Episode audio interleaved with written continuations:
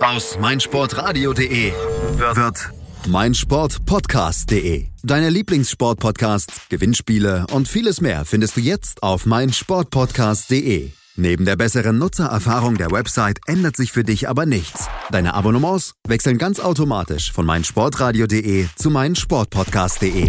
Du bist noch kein Abonnent? Einzelne Serien, Themen und ganze Sportartenfeeds warten auf dich.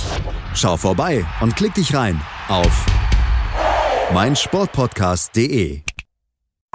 Sportplatz mit Malta Asmus und Andreas Thies. Alles rund um den Sporttag auf meinsportpodcast.de.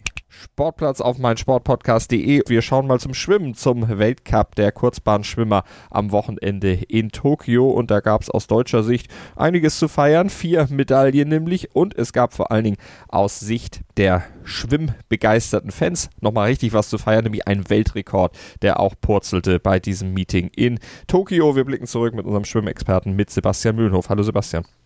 Hallo Malte. Fangen wir mit dem Weltrekord an. Der Weltmeister hat nämlich zugeschlagen, über 100 Meter Rücken. Xu Jiaju, der hat sich den neuen Weltrekord auf der Kurzbahnstrecke geholt. 48,88 Sekunden über 100 Meter. Genau, eine ganz, ganz starke Zeit gewesen. Von ihm war dort 200 schneller als der bisherige Weltrekord, der gehalten wurde von dem jungen Russen Klimen Kolesnikov, den er 2017 aufgestellt hat. Das war wirklich sehr, sehr schnell, das muss man sagen war auf den ersten 50 Metern mit 23,76 unterwegs. Das ist wirklich eine bombastische Zeit, hat dort am Ende dann den Weltrekord sichern können. Auch mit Schlagin war sehr, sehr schnell unterwegs über die erste 25 Meter Bahn und 50 Meter Bahn, so ist es richtig. Ähm, und dann 23,97 auch dort gehabt, unter Weltrekord gewesen, aber am Ende ist ihm dann so ein bisschen ja, die, das Power, die Power ausgegangen, um dann noch wirklich mithalten zu können mit dem Chinesen, der sehr, sehr stark gemacht hat. Wirklich eine bombastische Zeit, auch wirklich von ihm sehr, sehr gute Wettkämpfe gewesen. Am Ende gewinnt er dreimal über die drei, über die drei verschiedenen Strecken dort. Das ist wirklich ein sehr, sehr starkes Rennen gewesen, auch über die 200 Meter Rücken. Hatte dann den 1,48, 32, 9 chinesischen Rekord aufstellen können. Also von daher für ihn waren es eine, zwei, drei sehr, sehr schöne Tage, drei Siege, neuer Weltrekord. Also von daher, was will man mehr?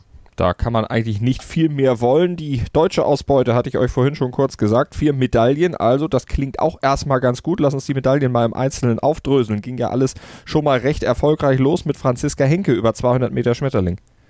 Genau, sie hat den Auftrag gesetzt für die deutschen Medaillen. Über 200 Meter Schmetterling ihrer Paradisziplin hat sie in 2.03.73 sich äh, Bronze sichern können, war dort hinter der Chinesin Yu Fei Shang, die in 2.350 knapp 320 Hundertstel schneller waren und auch Kantige Hostschuh, die siegreiche äh, in Ungarin, waren es dann schon 72 Hundertstel. Also Hostschuh wieder sehr, sehr schnell gewesen auch da war es auch sehr, sehr schwierig, sie zu schlagen, aber Henke trotzdem gute Leistung. Die Zeit ist auch wirklich sehr, sehr gut. Sie steigert sich wirklich jetzt nach und nach rein und das macht noch Hoffnung dann für die Kurzbahn-WM. Das macht es auf jeden Fall und Hoffnung macht da auch die Leistung von Christian Diener, 200 Meter Rücken, seine Strecke und auch da gab es die Bronzemedaille.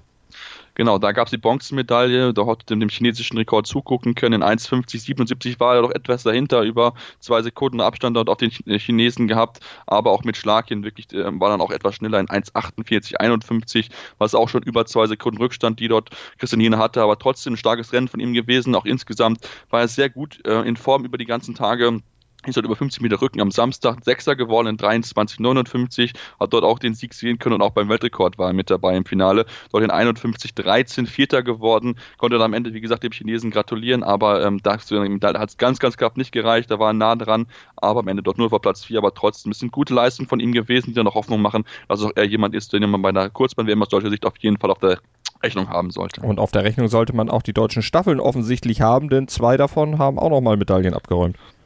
Genau, es setzt sich weiterhin fort. Die deutschen Staffeln, die sind wirklich auf einem guten Weg. Das ist so wirklich das Ziel, was man auch machen möchte. Das hat wirklich Henning Lambert sich gut entwickeln können in diesem Jahr. Die 4x50 Meter Freistilstaffel Mixed hat dort Bronze gewinnen können. Damian Wehling, Christian Diener, Jessica Steiger und Julia Morinski haben gute Leistungen gezeigt. In 1,32,62 haben sie wirklich eine starke Zeit gehabt, waren dort knapp eine Sekunde langsamer als die siegreiche Chines äh, japanische Club dort, aber auf die Australier waren es am Ende äh, 37 Hundertstel. Also es war wirklich sehr, sehr knapp, dass man vielleicht sogar äh, Silber gewinnen können.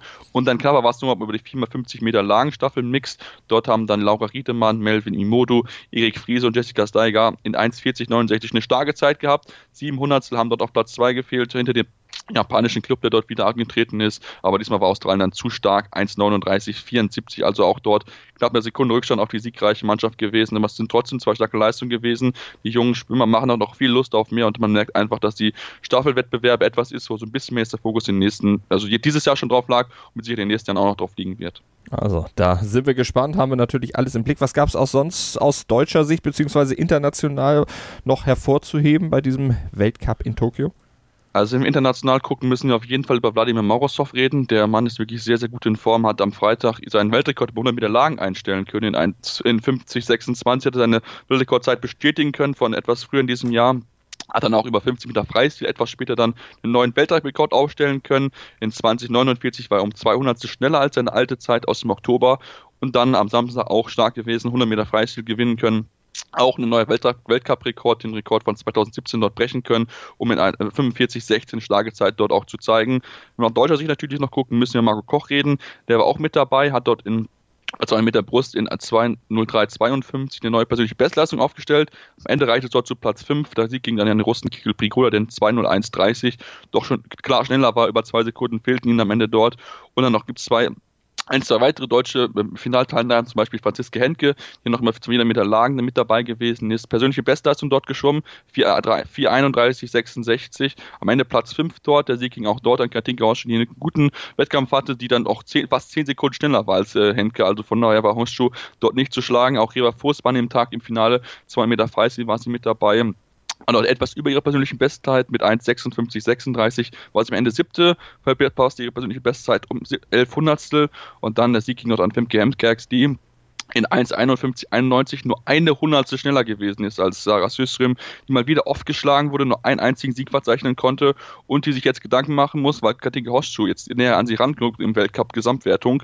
Und ähm, wir warten mal ab, wie das Gesamtwertung aussehen wird, aber momentan sieht es danach aus, dass Hoschschuh verkürzen kann und vielleicht zur Entführung gehen kann. Also werden wir alles im Blick haben, natürlich hier auf meinsportpodcast.de. Im Rahmen von Sportplatz unserer aktuellen Berichterstattung werden wir natürlich die Schwimmer weiter verfolgen und dann auch im Dezember natürlich die Kurzbahn-WM in China genau unter die Lupe nehmen. Soweit vom Schwimmen für heute. Vielen Dank an Sebastian Mühlenhof und ihr abonniert am besten den Sportplatz in unserem Podcast-Feed auf in unserer App oder auf unserer Webseite, je nachdem, wo ihr am liebsten hört oder bei iTunes oder einfach im Podcatcher eurer Wahl. Viele Wege, um mein Sportpodcast.de zu hören. Ihr werdet einen von denen bestimmt nutzen und uns dann weiter auch zu hören. Und dann seid ihr immer am Puls der Zeit und immer mit den aktuellsten Podcasts versorgt.